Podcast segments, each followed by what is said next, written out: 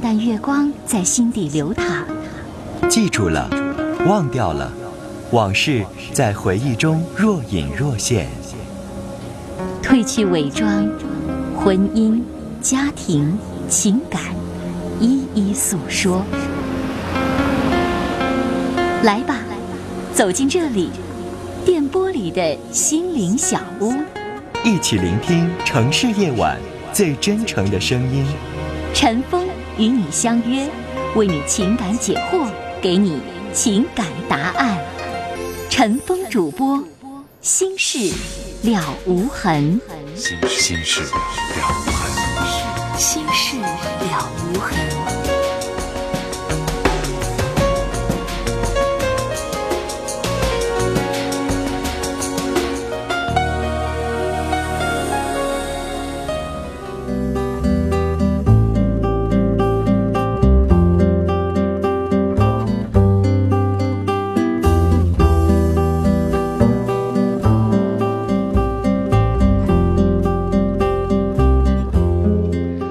听众朋友，晚上好，欢迎收听《新事了无痕》节目，我是主持人陈峰。今晚的导播呢是王毅，欢迎您收听和参与。节目开始接电话之前，先来看听友的短信。来看五五二零的听众遇到的这个问题啊，很少见。他说：“我的父母非常爱我，我结婚之后第一次做饭把手烫坏了，就被我的父母说成是被老公用烟头烫的。老公很爱我，我和老公感情也很好，我真的不理解我的父母。”如果你强调确实是你的父母，不是对方的父母的话，女孩儿慢慢不当回事儿，或者是少跟你的父母说你们的一些问题也就好了。这个误会，我觉得完全是一种不可不不必要的一些误会。你的父母是爱子心切，你理解就行了。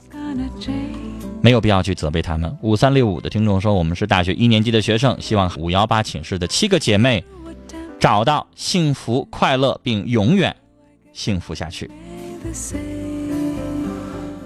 五七八六的听众说：“我是您的铁杆听众，也是一名军人的母亲。我的儿子在当兵，北方天气冷，天气冷。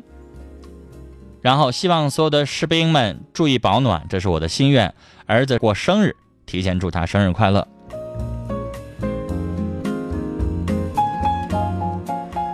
六八四二的听众说：“很久没听节目了，在这里想祝愿焦娜她能够工作一切顺利。”嗯，提醒大家，我们节目不是点歌节目，所以这个传情的信息，如果您只是祝她天天快乐啊，天天开心，那这样的内容那就可念可不念了，希望大家谅解。呃，传情的东西很重要的，是爱呀，道歉呐。有一些不方便说的一些话呀，这样我一定会念。但有一些您就把我们当成点歌节目了，甚至后边还带着您给我放首歌，那那还是我们节目吗？我们再来看短信，幺幺零二的听众说，希望所有的男同胞快乐。那一会儿是不是应该再有个祝女同胞快乐的？三七五零的听友说：“大三了，越发怀念高中的生活，感觉大学同学不好处。同学说我太现实，这有错吗？”哎呀，人长大了，有不同的利益了，有不同的需求了，难相处，这不是正常的事儿吗？越来越好相处，越来事儿越少了，好像反倒不对劲儿了。七二二四幺的听众说：“宝贝儿子不在我们身边，很想你，希望你能无忧虑的健康长大，爸爸妈妈永远爱你。”接下来我们要接的是二号线这部电话。您好，呃，您好，主持人。您好，您说。呃，我是通过我母亲知道咱们的节目的，她经常，她是咱们节目的忠实听众。嗯。呃，我在这儿带她转达一下，就是非常感谢您在这长时间里经常陪伴她，因为我经常不在她的身边。别客气。是这样，我有一些情感的问题想咨询你。嗯，呃，是这样，嗯，呃，我喜欢一个女孩，但是她离我非常远。呃，她有一份很固定的工作，她是一名教师。她一直强调着说想跟我在一起，我们两个也一直在为着这这个东西而努力。但是我觉得她为我付出的东西太多了，我觉得我有点承担不起。你为什么要这么说啊？因为他的父母不同意。嗯，嗯，他背着你跟父母在抗争，对，为了你付出很多，甚至牺牲和父母的关系。嗯，他的父母跟他说过很重的话，并且，呃，并且就是他父母为什么反对？就是觉得说我们离得太远了，我们两个都有固定的工作，谁又舍弃不了这嗯他在哪儿啊。他在河南。哎呦，这实在有点远，对，超乎我的想象了。这也太远了，你没法一下就去啊。对，他的父母也在河南吗？不，哦他也是暑假期间就是来这边，然后我们认识的。啊，对，并哎且我把你俩就成天就靠电话联系啊？现在是的，那么老远见一次面都费劲呢。嗯，不像说你好像你请两天假就行了，周六周天够了。你上趟河南对得起那火车票，你起码得待一个礼拜以上。是的，那见一次太费劲了。嗯，并且我把这件事情跟我的母亲做了一下沟通之后，嗯，母亲也是觉得这个女孩可能是个好女孩，并且也是支持我们的感情，但是在现实当中，不靠谱了。觉得，对不靠谱，就是因为可能她在河南做着稳定的教师的工作，她不会扔，对而你工作可能也很稳定，你也不能扔，对，那这就不靠谱了。就像我在节目当中曾经回答过大学生，有一个女孩曾经问我什么问题呢？说她马上就要出国了，还剩一个月就出国了。这个时候她喜欢一个男孩，要不要说？我记得我当时我这么回答，我说那一段感情打开始的时候就牛郎织女，那还开始的干啥呀？之所以非出现牛郎牛牛郎织女，是因为他俩当时不知道他们俩只能一年见一次面，是吧？那要知道的话，我相信就别开始了。那注定折磨的爱情就别开始了。你们俩这就是，谁也不可能为了谁撇家舍业的放弃了自己那么好的工作。那这么处不是彼此在煎熬吗？彼此不都挺累吗？何苦为难对方呢？是不是？呃我他们在河南找一个多方便呀！是这些道理，我们两个也相互都知道，并且说，我们也都相互各自采取了一些类似的措施，比如说，不断的去相亲呐、尝试找到新的新的一些伙伴，或者说，你说你们俩这感情处的，你说都不断的还在相亲，处他干啥？就是可能你说没相亲成，那不能着急呀、我们只是说想通过这种方式来，就是减少一些，或者说就是说把现实的那些东西更实际化。你们俩吧，我觉得就做要好的朋友得了。你所在的城市是一大城市，五百万以上人口，他在那个河南省，那全中国数一数二的人多的地方，那你找人也不成问题，他找人也不成问题，就别这么彼此耗了，行不？但是你累，他也累。至于说能不能找着合适的，慢慢说，那哪是着急的事儿啊？是不我们？也都不是小孩子，并且把这个东西也都，呃，在心里自己衡量过，嗯也都尝试过一些方法，嗯，但是这个东西真的很难割舍。废话，好割舍你也不用问别人。但是你要问我怎么办，我只一条答案告诉你：分手。我没有别的答案。你能做到也好，你做不到也好，那就是你自己的事儿了。但是你明白该怎么做，明白吧？比如说你有病，你来看病，你你跟我说，比如说你得肥胖症了，那医生给你处开的处方就是少吃饭，啊，或者说是你得糖尿病了，医生给你开的处方就是少吃糖，少吃含糖类的食物，比如说主食减少，怎么怎么样。我做医生的，我的责任达到了，明白我的意思吧？至于说你非得吃，啊，你糖尿病了，人让你少喝饮料，让你少吃糖分的东西，你非吃，那对不起，我医生帮不了你，明白我的意思吗？我不想累死，我接下来我估计我劝你一小时，你还是舍不舍，舍不得，舍不得，舍不得，那舍不得就是你的事儿了，我管不了，懂吗？我做了这么多年的节目，我不傻，我不愿意无缘无故，我就是我不愿意对方不进眼睛，我还在那没完没了劝。我只是想告诉你，该做是什么，那你不做，最后怎么着跟我没关系，那是你自己的事儿，对吧？医生管的是救死扶伤，但架不住那个患者他愿意慢性自杀，那医生也不能因为救他累死，就医生该做的就做完了。患者配不配合治疗，那要看你自己了。其实小伙子，你应该懂，你问一万个人，一万个人会告诉你，分手吧。你真找不出来会支持你的，你自己想，你身边的朋友支持你这么耗下去吗？都不支持。没结果呀。他要支持你的话，我觉得是想看热闹，是不是？行了，做不做得到，我真的管不了。但是我该说的说完了，你应该知道我是为你好，我没说假话。好的，谢谢你。嗯，聊到这儿再见。有些事情啊，还是要靠当事人双方自己知道了该怎么做，那应该下决心的做。真的不做，我无论怎么劝也没用。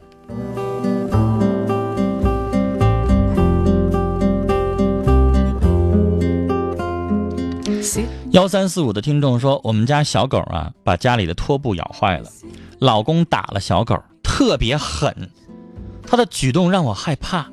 这么没人情味的男人，我还能够跟他在一起生活吗？女士，您这有点上纲上线的意思了。什么意思？您这叫小题大做。那毕竟他打的是小狗，他没打你，那是两回事儿。有的时候人有的时候有一些情绪，他需要宣泄。他看着那个狗，他气不打一处来。这种情况有可能我见过，但不意味着说这人就十恶不赦，说这人就会打女人，不是。但女士，我要给您提个醒儿，我建议您把这小狗送人，因为你特别有那个人情味儿，你愿意照顾这个小狗，你也心疼它，但您丈夫显然不是。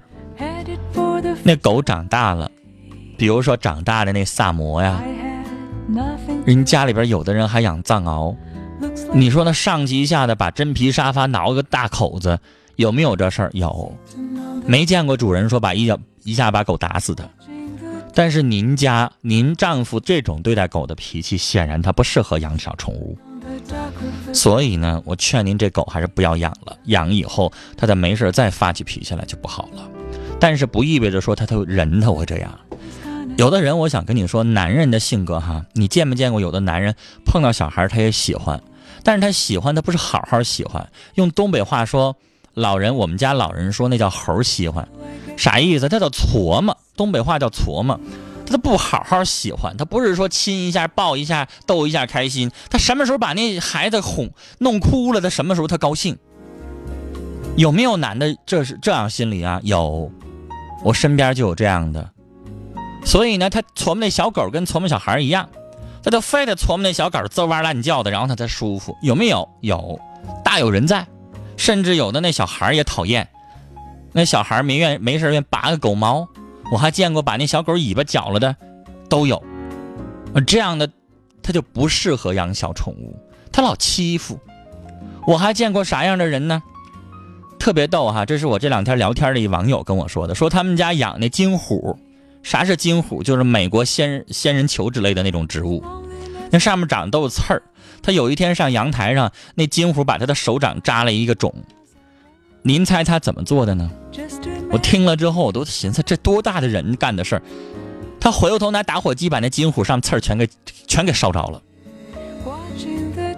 然后他他说他报复，说那花谁让你扎我的，我就把你这么肿了。就这样的人呐，他的心里是有缺失的。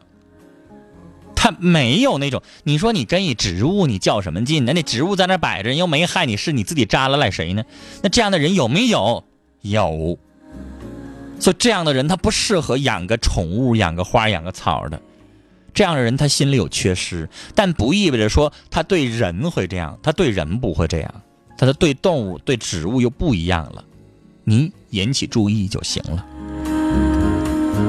再来看九二六四的听众说，毕业至今没找到合适的工作，学日语的，目前找本专业工作不太可能了。我该做什么工作增加工作经验？不该当营业员吧？也别瞧不起营业员，有一些人收入真是挺高的。那我想问的就是，以后你到底想从事什么专业？你以后想自己开店儿，想打工，想干嘛？这个很重要。找一个日资在中国的，呃，在在比如说上上海、上北京找，比如说呃日资所开的在华的大型的企业或公司，劝你自己去想一想，你还擅长什么？你还愿意做什么？比如说女孩子愿不愿意做秘书、做助理、做办公室文员，哈？还有很多其他的一些相关的公司，其实不要瞧不起服务员。如果你能够去大商场，比如说数一数二的商场去做个导购，做个高级的那种服务员，月收入也会超过三千，那也不错了，可以了。我记得两年前，咱们中国出一个新闻，说北大的硕士研究生毕业去卖猪肉。我相信，如果再出这样的新闻，大家就不会把它当成新闻了，因为大学生去到一个卖猪肉的连锁公司去做一个小小的这个档口的一个推销员，然后慢慢通过他的努力，他可以做到这个地区的主管、店长，怎么怎么样？我认为这是一个很好的路，它是好样的。有很多大学生还找不到这样的工作呢。接下来接电话，一号线这一步，你好，您好，好，您好，女士，你说，罗哥吗？我是，你说，嗯，我就这边就感情有点问题，想跟你说一下。嗯。然后呢，我就是之前处了一个男朋友，就是大概有五年多这样子的吧。嗯。然后这现在就是这边出了一点问题，我想跟你说一下。我的问题就是，呃，之前嘛，两年前的时候，他对我还很好的，然后呢。过了两年之后呢，无意中有一次吧，我就发现一次出去玩的时候，嗯，然后他就在，就在我就在一个包厢里面玩，然后有一次他就带了一个女孩子过来，嗯，我认为那是他的他的朋友，后面，可是我觉得朋友的话，因为两个人也没有那么亲密，后面的话我就在，等到好像回去的时候我就问他吧。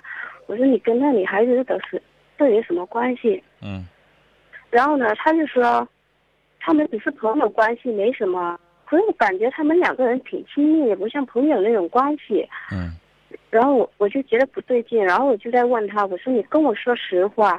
然后他说他说的都是真的。嗯，后面我就说，那既然你说的这么诚恳是真的，我就原谅你一次。等到过了第三年的时候。他又，我又发现他有一次在网上，就是跟了很多女孩子聊天，聊得挺亲密的，聊到关于性关系方面的这些东西，我就觉得，我就觉得他有点问题，我又在质问他，我说，你男的聊的这些有什么心里话，能不跟我讲吗？他就说，有些事情不跟你讲，说是不能跟我讲。我说。有什么事情能不跟我讲的呢？这个花花肠子的都没法跟你讲呗。你通过他没事上网上聊是小姑娘，聊是这个词能听懂吧？然后后面我就没没我在跟你对话，我在问你问题。我说聊是这个东北词，您懂吗？啊。您懂不懂？您啊是懂还是不懂？我不信太清楚啊！你要不清楚，你就说你不清楚，换个词儿，哈。什么叫聊是？就是勾搭、搭讪，明白吗？哦。那上网上他可以干好多事情，他聊天也不一定非得跟女的聊，是吧？但是他上女上上网上去钓鱼，钓鱼这个词儿你也懂是吧？嗯。就是他上网上去钓小姑娘，去专门去找小姑娘，那说明什么意思？他一肚子花花肠子，在街上看着哪个女的，可能也想跟人搭讪。那你想想这样的事儿，他怎么可以跟你说呀？然后我就觉得，就我的意思说，你的这这个男朋友，他是属于有坏心眼儿的，属于有点风流的，见着漂亮小姑娘就迈不动步的那种人。我刚才说的这番话，你都能听懂是吧？对。啊，因为我怕我有一些我们东北人愿意用的一些词儿你听不懂，所以我刚才问了一下。既然你都听懂了，你应该承认你丈夫就是不是你不是你丈夫，你男朋友就是这样人。然后后面他就承认说这些东西都是，他说他是真心爱我的。然后过了一段时间吧，女孩，我还打断你一句话哈，啊我想说，我一点不怀疑他真爱你。我在节目当中，我记得昨天晚上我还说呢，那韦小宝，你说他爱不爱老大？我得打心眼里承认他爱，但他也爱老二、老三、老四、老五、老六、老七、老八。你要知道韦小宝这个人，他有八个老婆，你就明白了。他哪个老婆他都爱，所以女士，我承认他爱你，但他也爱别的小姑娘，就这意思。这个我也能感觉到。嗯，那如果你要觉得他是风流成性，他爱你也爱，但是他同时爱你的同时不妨碍他爱别的女人，那你还跟他处吗？所以我就不想让他这样子再处下去。然后就是去年的有一天嘛，我就跟他说提出分手，我说这样的生活不想要，因为你如果你要继续这样子下去，我没办没办法跟你过这种生活。嗯，他就说，他说再给他一次机会，他会改，他不会做的那些，嗯，什么不能跟我讲的事情。我说你敢跟我？那意思说我不会跟别的女的上床，我给他说出来了，你是你信吗？就你的男朋友，我想问件事儿，女孩儿啊，啊假如说现在网上有一个有点发洋剑的女人，比如说在网上跟他聊说，亲爱的，我在某某某某哪宾馆开好房间了，我现在等着你来了。凭你对你男朋友的了解，有这种便宜的占不占？他去不去？女士，你觉得去不去？那可能会去。十有八九就去了，是不是？对，因为男的会觉得，哎呀，这种便宜我白这不占白不占，是吧？那这样的男人你怎么要他呢？然后呢，就是这次过去了，我就跟他提出分手，我说不能在一起。那后面就是过了半年嘛，过了半年他又他又回来找我，我就说这个人的生活没办法跟你过，然后他又回去找我恳求我，然后我就说，这样你能能改的话也可以过得下去，就是说你不能改，真的没办法跟你他。嘴上当然说改了，但是女士，凭你的经验你会懂，他嘴上说改，然后接下来装相装半年，半年以后又原形毕露了。然后就是会不会我跟您说一下，就是他半年过后了，然后我就慢慢的观察他，然后我也没有说要给他任何什么东西，我就慢慢的在观察他。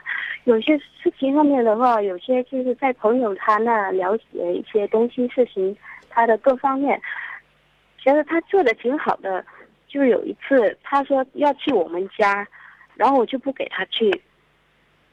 然后他说我不相信他，为什么不给他去我们家？我说，那既然你说这句话的时候，我就说，那你去就去，因为那时候我们家庭。女士，我要打断您，咱们俩应该聊到这儿了。其实我觉得你跟我一样，你一点都不相信他，真的。那你说你不相信他，你也不敢嫁给他，干嘛还要在他身上浪费时间呢？我觉得你的年纪找一个合适的、稳当的、不花心的男朋友，处个两三年，二十八九岁该结婚了。你说呢？你二十六了，你如果你继续跟他在一起，你有点怀疑他，你又不敢把他带到家里边，可能不会让父母知道，那你在他身上浪费啥时间啊？是不是然？后因为他去了我们家的时候的时候，就是说觉得我们家庭女士你聊的太长了，还有什么新的问题吗？没有，就是说到这么久了，然后其实，女士，你还是问我要不要处下去吗？还是什么？就是没必要聊那么细了。我打断你的意思就是都越过去，你到底要问什么？就是不是还现在我就是忘不了他。忘不了是你自己的事儿了。女士，我特别烦这个问题，你知道为啥？我天天有十个八个或者好几十个人问我，哎呀，我俩分手了，我忘不了他，或者说是啊，我知道应该分手，但我忘不了他，我不想分。女士，不要问我忘不了的问题，没用。你过二十年之后，你可能还会记得他。你老问忘不了干嘛？有啥用呢？你越忘不了他，你越成天想着我要忘了他，我要忘他，那你就记得越清楚。这是记忆规律，因为你成天老反复温习，不用想忘不了他的事儿。该分手就分手，过你的生活。过两三个月之后，让别人再给你介绍新的，这就是生活的自然往前走的规律。我特别烦大家老问我说忘不了，忘不了怎么办？我告诉你，你越问忘不了，你就越记得清楚，你就越忘不了。不要想忘不了的事情。再见。sitting on the dark of bay，watching the roll away。好，听众朋友，接下来啊，进一段广告信息，广告回来之后继续来收听和参与我们的节目。